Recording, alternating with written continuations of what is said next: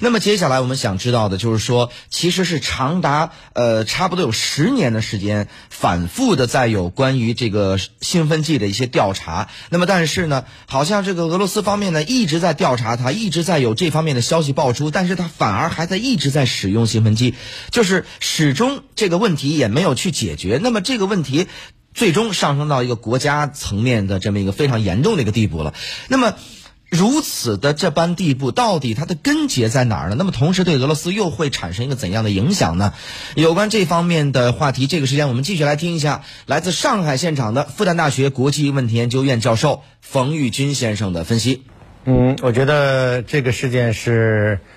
呃，一个系统性的事件啊，那么它这次进一步的爆发出来，对俄罗斯的国际形象啊，肯定是一个非常沉重的打击。那么在大量的事实面前，其实啊，俄罗斯的政府尽管现在表示要上诉，但他们的底气并不是非常的足的。那么这个事件从二零一四年逐渐开始揭发出来，到现在，其实在几个层面，我可以说它是系统性的。第一个就是大量的运动员系统性的来服用兴奋剂。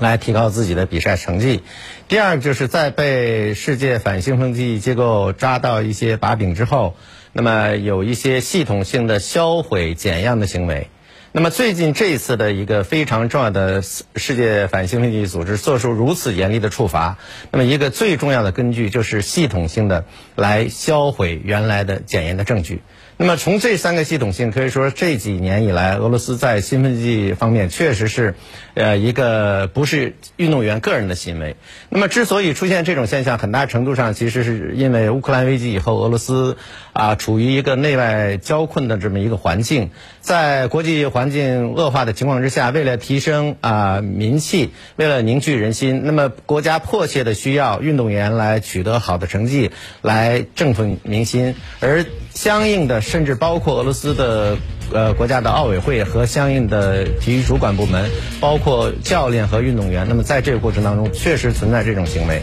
那么这次事件，我觉得对于俄罗斯那国际形象是一个损害。那么当然，俄罗斯也在试图用这个事件把这个事件说成是政治性的，来以此在减轻国内的政治性的影响，来以此进一步证明啊西方受到了俄罗斯的迫害啊，也有可能